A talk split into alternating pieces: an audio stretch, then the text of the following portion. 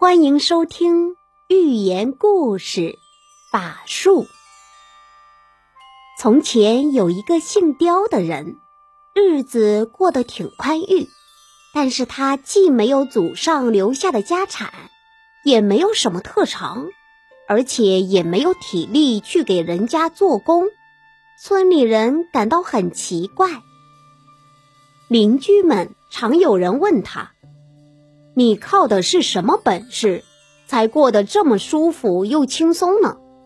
他拍拍脑袋说：“智慧。”邻居们不信，又问道：“智慧还能当钱花吗？你一定是在骗我们。”他却说：“我说的全是实话，你们不相信，我也没有办法。”这位姓刁的，隔一段时间就出门一次。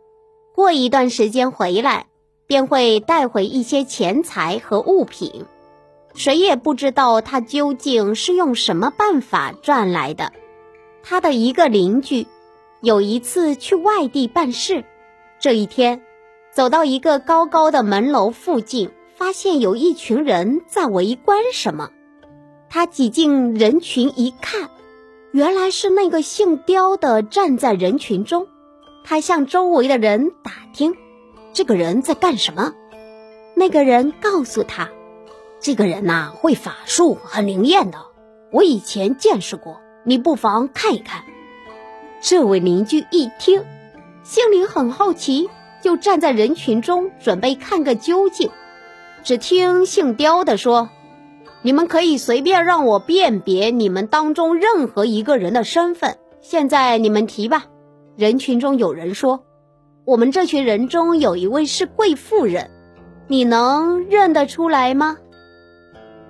只见姓刁的念念有词，两眼仰望天空，右手向前一指，说道：“这太容易了，贵妇人头顶处一定有云气漂浮，你们且看，那就是了。”大家为看云气，自然。